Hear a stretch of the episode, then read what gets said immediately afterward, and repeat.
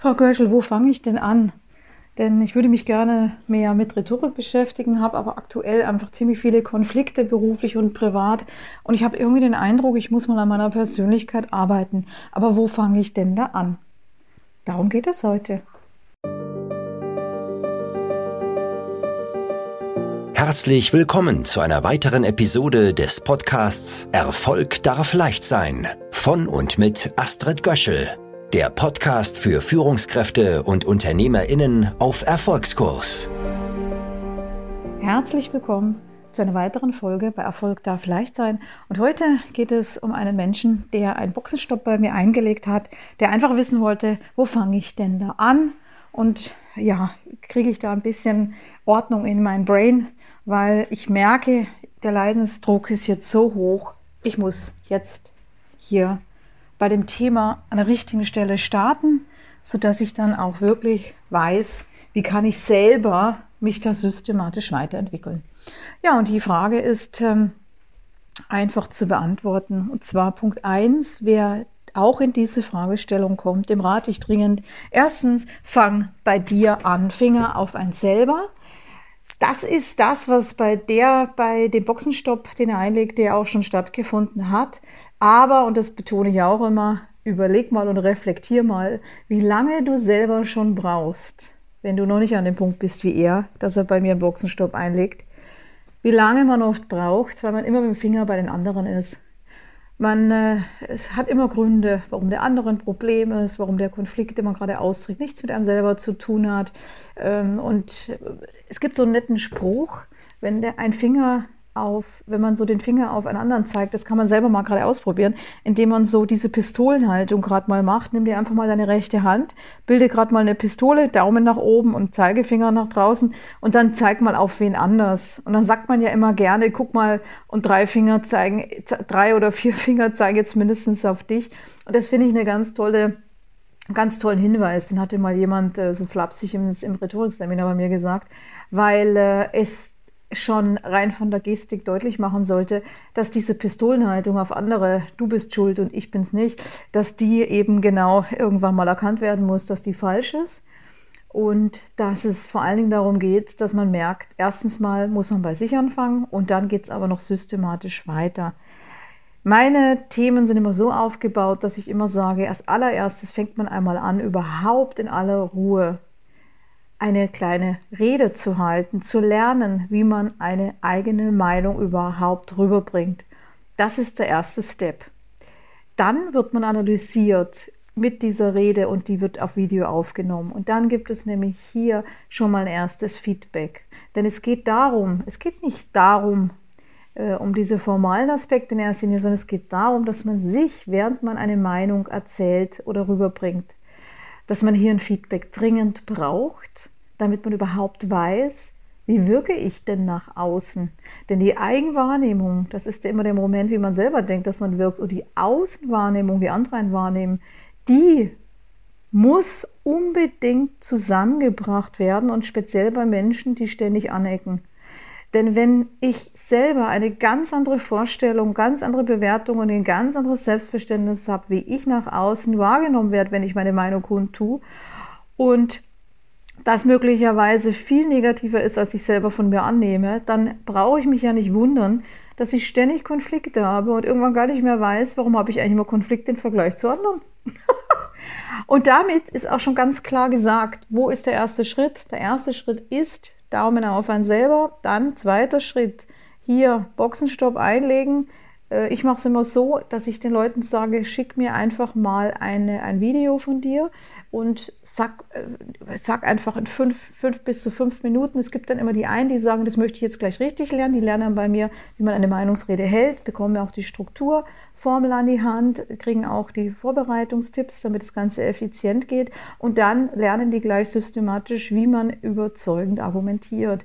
Andere sagen, ach Gott, ich mache mal irgendwas. Hauptsache, äh, du hast Futter für, für eine Bewertung. Das machen häufig jüngere Leute. Dann sage ich, okay, das geht natürlich auch, weil ich natürlich ähm, aufgrund, weil ich das ja schon sehr lange mache und mir ja schon seit meinem 16. Lebensjahr ich für das Thema interessiere, dass ich dann eben sage, natürlich kann ich auch dann äh, schon prägnant herausarbeiten, worum es hier geht. Und die Eigen- und die Fremdwahrnehmung können wir dann gemeinsam zusammenbringen. Auch einen blinden Fleck orten, das ist nämlich der Fleck, also das ist der Bereich der Persönlichkeit, bei dem man etwas macht, was andere negativ bewerten und das fällt einem überhaupt nicht auf. Und wenn man dann weiß, wo der blinde Fleck ist, was man stattdessen tun kann und wie man eben äh, sympathischer rüberkommt, dass die Botschaft annehmbar wird, statt mit Konfrontation beantwortet wird, dann macht das natürlich einiges leichter. Das ist aber erst der erste Schritt. Wenn man hier klar ist, werden wir auch noch verweilen beim Thema Umgang mit Angst, sprich Umgang mit Lampenfieber. Das ist wichtig und wir werden auch reflektieren rein bei der Persönlichkeit, ähm, wie wichtig ist mir jetzt hier ein solides Fundament aufzubauen und da nochmal rückwirkend zu dem, was ich gerade gesagt habe. Es wird für mich auch immer sehr äh, klar, wenn jemand sagt, ach, ich schicke irgendwas, oder ob jemand sagt, das möchte ich jetzt aber wirklich lernen, ich möchte gerne auch gleich effizient vorgehen und die Meinungsrede auch mal gleich systematisch aufbauen, weil das brauche ich ja auch später. Das heißt, ich mache Vorschläge, bin dann immer gespannt, wie Leute entscheiden und koppel dann aber nochmal zurück, weil an dieser Entscheidung dann auch sehr schnell klar wird, dass manche Menschen die Relevanz von einem Fundament, auf das sie dann aufbauen können, systematisch erkannt haben. Und das ist das, was ich eben gerne begleite und fördere. Und die anderen gibt es natürlich auch, die sagen, ach, nur mal auf die Schnelle, zack, wisch drüber und dann geht es weiter. Mehr möchte ich mich nicht aufhalten. Und da ähm, ist es so, es gibt für beide Lösungen, aber die ersteren sind die, wo ich dann genau weiß, das werden irgendwann Golden Tiger Bird Leader. Und das ist ja das Ziel, was ich habe. Dass ich die Gesellschaft und die Welt positiv beeinflussen will mit dem Aufbau einer echten Leadership-Kultur, der Golden Tiger Bird Leader. Und die zeichnen sich dadurch aus, dass sie echt, an einem echten Fundament interessiert sind und bei sich anfangen und auch diesen Weg mit mir systematisch beschreiten, den ich heute ja hier aufzeige. Das heißt, um es jetzt nochmal ganz prägnant auf den Punkt zu bringen, Punkt 1 ist Meinungsrede halten, Feedback kriegen, dann verweilen wir beim Thema Umgang mit Angst, Lampenfieber, werden da ein Prinzip ableiten, damit man nicht immer das Thema Angst neu anpacken muss. Dann geht es darum, dass man lernt, Feedback aus dem Feedbackgeber und Feedbacknehmer-Regeln, die nicht nur zu kennen, sondern konsequent anwenden zu können und daraus eine, das sind wir beim nächsten wichtigen Schritt, eine Reklamation oder einen, einen Umgang mit Kritik und mit Infragestellung abzuleiten. Das heißt, wir denken die Dinge nicht alle neu, sondern lernen immer systematisch mit dem, was wir ins Jetzt gerade aufgebaut haben, wieder es zu nutzen für eine nächste Situation und auch zu lernen, an welchen Stellen man bestimmte Dinge eben nicht übertragen darf. Wer hier ein Beispiel will, denke bitte an das Thema Trenne Sache und Person. Es ist immer wieder erlebbar und deswegen läuft auch sehr viel falsch in unserem Wirtschaftssystem dass Menschen, die gewohnt sind, mit Zahlen zu tun zu haben, eine Freude daran haben, diese Zahlen zu ordnen und am Rechnen. Übertragen Sie das Prinzip an der Ordnung, an der Struktur, an Gesetzmäßigkeiten und am Rechnen auf Menschen, dann fangen Sie an, Menschen zu berechnen und dann wird es gefährlich. Das gleiche Prinzip kann man auch andersrum denken, wenn Menschen, die eher im kreativen Bereich unterwegs sind und so gerne spielen, spielen mit Buchstaben, weil sie merken, wenn ich da mal was anderes neu anordne, dann ist das ja eher positiv, weil dann entsteht was Neues. Wenn ich das aber auf den Zahlenbereich übertrage, wenn ich also jetzt dann äh, die Erkenntnisse aus dem Kreativen einfach mal so auf den Zahlen, äh, auf die Zahlenwelt übertrage, da werde ich hier kolossal scheitern. Da muss man Sache und Person trennen, weil in der Sache der Zahlen ist nun mal Struktur und eine klare Anordnung von Vorteil. Und dann sollte man eher nicht rumspielen, weil das Ergebnis dann falsch ist, verwässert wird und darauf kann man nicht bauen. Da braucht es halt dann schon eine klare Aussage und nicht eine, die heute so und morgen anders ist. Und das für sich klar zu haben, an welchen Stellen man ähm, auch Dinge, die man gelernt hat, systematisch weiterzuentwickeln. Da macht Coaching Sinn mit einer Begleitung wie mir oder ich will ja gar nicht mehr nur von mir reden, sondern einfach da, da macht Erfahrungswissen Sinn weil Menschen, die schon sehr viel reflektiert haben, länger auf der Welt sind und sich konsequent bestimmten Themen verschreiben, die haben natürlich diese ganze, die sind schon durch die Komplexität durch und können dadurch vereinfachen.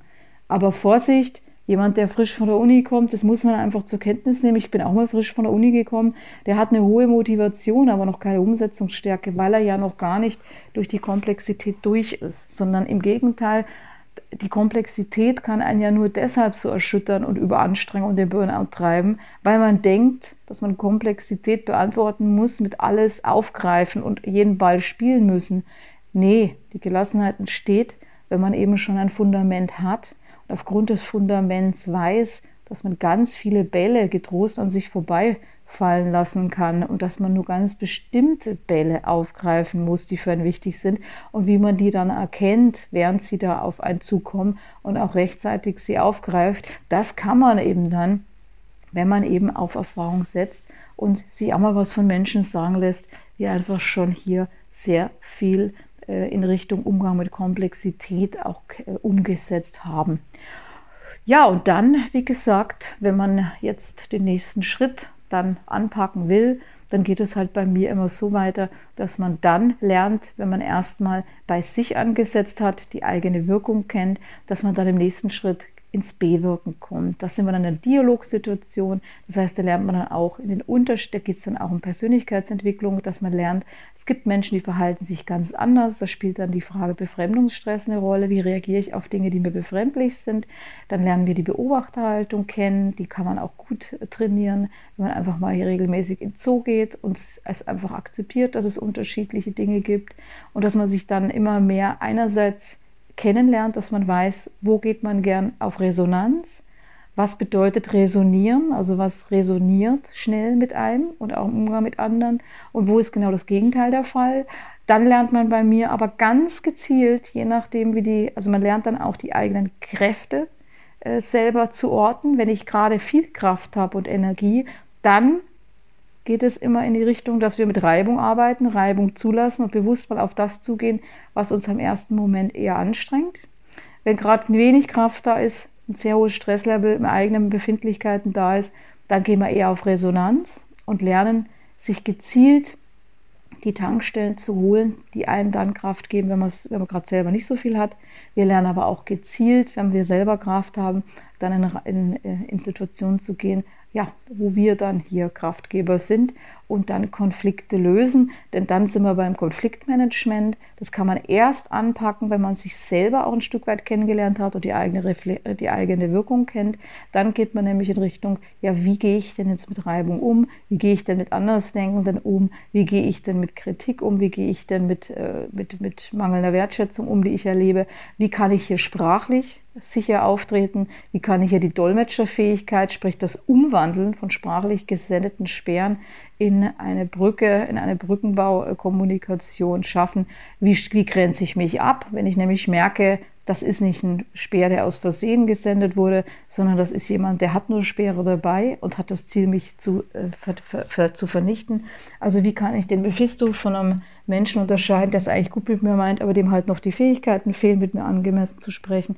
Das sind dann die nächsten Themen. Dann geht es natürlich auch um das Thema Schlagfertigkeit, elegante Schlagfertigkeit. Das ist weiter weg, weit weg davon entfernt, die Leute mundtot zu machen und zu vernichten, sondern es geht eher darum, Vernichtungsversuche zu erkennen und diese zu entschärfen. Und da sind wir dann bei Deeskalation. Ja, und so baut es systematisch aufeinander auf. Dann wichtig auch kommt das Thema Raum, ganz wichtig. Wie ist der Unterschied zwischen Raum geben? Das sind wir beim Moderieren. Wie wichtig ist es, Raum einnehmen zu können? Das sind wir beim Leiten. Wie und warum ist es so wichtig, dass Führungskräfte von heute beides können, aber eben auch wissen, dass die Führung, die jetzt gefragt ist, sehr viel damit zu tun hat, dass man Raum gibt, dass man weiß, wann man in ein Team reingeht und wann man in einer Gruppendynamik als Führungskraft reagieren muss. Und das ist sehr wichtig, damit man eben einerseits die Entwicklung zulässt in der Gruppe, aber andererseits auch erkennt, wenn es destruktiv und toxisch wird und dass man auch Menschen erkennt, die jetzt versuchen, eine äh, Gruppe zu vergiften. Da reicht einer falscher in der Gruppe und dann ist es schon zerstört. An sich gesunde Gruppen wunderbar, denn die arbeiten miteinander konstruktiv am Ziel entlang, entwickeln sich selber weiter, liefern Ergebnisse, da muss man selber gar nicht viel machen, aber man muss lernen als Führungskraft zu wissen, ab wann was wie genau Sinn macht und dann auch entschieden handeln, wenn sich jemand mal in Richtung Toxik entwickelt. Wenn man rechtzeitig unterwegs ist, weil man die Frühwarnsignale erkennt, alles kein Problem. Wenn man zu spät unterwegs ist, tragisch, weil das kann das Unternehmen komplett die Existenz kosten. Ja, so viel für heute. Ich hoffe, es war interessant für diejenigen, die einfach immer wissen wollen, wie so ganz praktisch am Boxenstopp gearbeitet wird. Ich denke, es wird deutlich, dass ich die Fragestellung, es ist jede Fragestellung willkommen, dass ich genau an dem Punkt arbeite, dann aber auch immer deutlich mache, wo liegen Entwicklungsmöglichkeiten bei dem Thema, worauf kommt es hier wirklich an und jedem die Möglichkeit gebe, entweder diesen schnellen Boxenstopp einmalig abzuschließen. Man kriegt drei Tipps an die Hand, wo man systematisch allein weitermachen kann oder man geht das Ganze dann gezielt an. Dann gibt es einen eigenen äh, Leadership Room, sodass wir dann hier immer unterwegs sind, dahingehend, dass der Einzelne sich jederzeit rund um die Uhr reinmelden kann. Er kriegt das Wissen, falls es mal um Wissen geht, zur Verfügung gestellt. Das geht ganz modern in einen eigenen Bereich und dann gibt es aber auch die Möglichkeit dann der 1 zu 1 Schnellentstressung oder eben, was bei dem Boxenstopp gefragt war, einfach mal eine Systematik an der Hand. Wo fängt man an? Was sind die nächsten Schritte? Und wie kann es dann weitergehen? Bis bald. Ich war es, die Astrid, die Astrid Göschel. Das war eine Episode aus dem Podcast Erfolg darf leicht sein von und mit Astrid Göschel. Wenn dir diese Episode gefallen hat, dann abonniere den Podcast ganz einfach und hinterlasse gerne eine positive Bewertung. Warst du schon auf unserer Website? Auf astridgöschel.com findest du weitere spannende Inhalte und hilfreiche Ressourcen für deinen Erfolg. Wir freuen uns, wenn du uns weiterempfiehlst. Bis zum nächsten Mal, wenn es wieder heißt, Erfolg darf leicht sein.